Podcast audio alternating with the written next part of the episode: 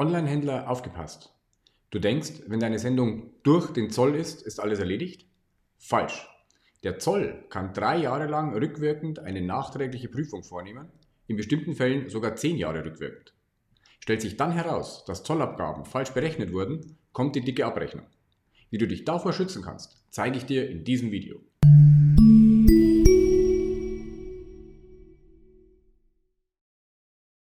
Mein Name ist Patrick Niebeler. Ich bin Geschäftsführer der Pasani Academy sowie Senior Director bei der LKL Steuerberatungsgesellschaft. Wir haben kürzlich ein Video veröffentlicht, in dem wir bereits über die Kostenfalle Zoll berichtet haben. Wir blenden dir den Link dazu hier oben nochmal ein.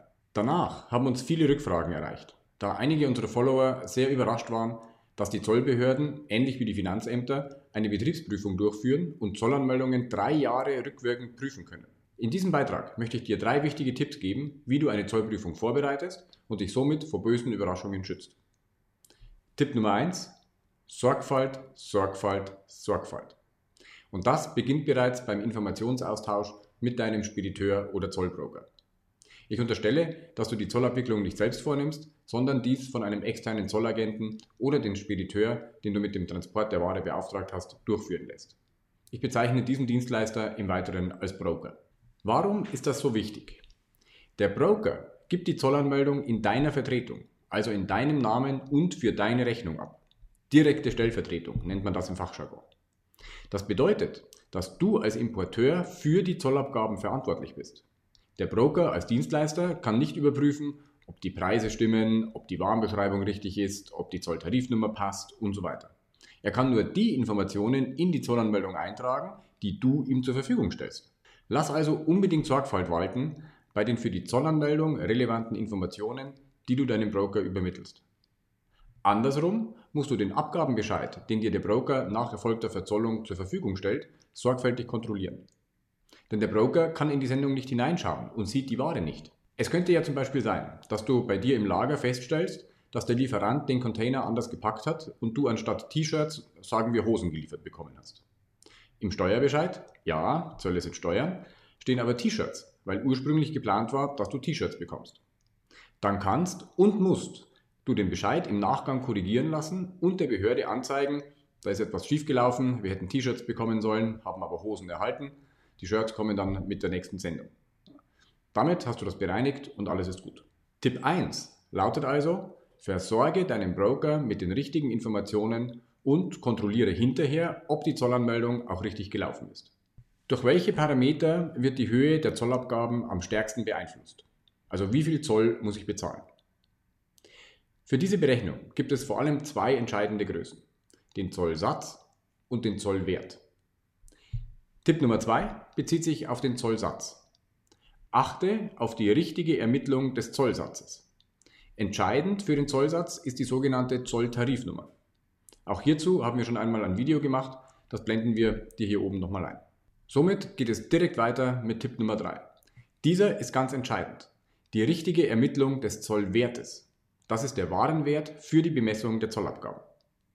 Und jetzt denkst du vielleicht, naja, aber das kann doch nur der Rechnungspreis sein.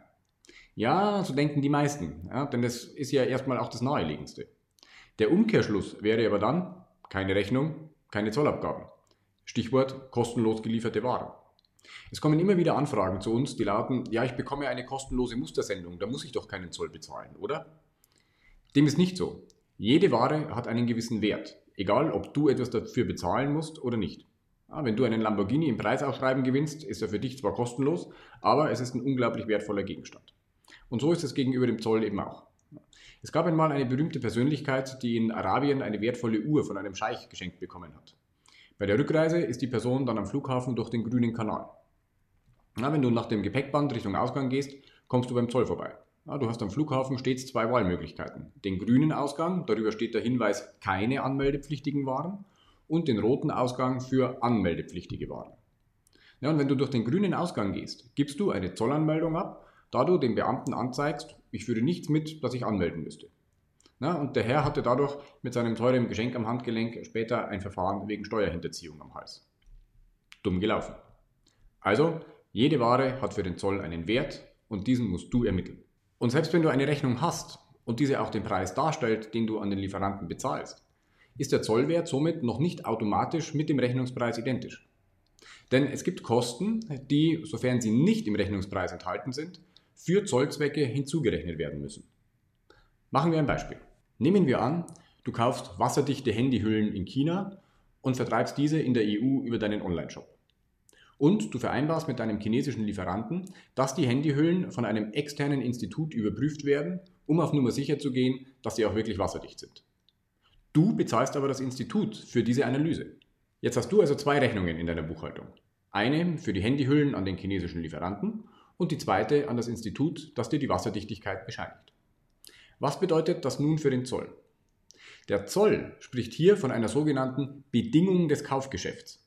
Du würdest die Handyhüllen nicht kaufen, wenn das Institut feststellt, dass sie nicht wasserdicht sind oder wenn der Lieferant sich weigert, die Hüllen einer Analyse unterziehen zu lassen. Und in einem solchen Fall besagt das Zollrecht, dass die Kosten für die Analyse zum Zollwert gehören. Also ergibt sich dadurch der Zollwert für die Berechnung der Einfuhrabgaben aus der Summe des Warenwertes plus der Laborkosten. Es gibt noch viele andere Konstellationen, die zu derartigen Hinzurechnungen führen. Frachtkosten in Abhängigkeit des Incoterms sind das gängigste Beispiel.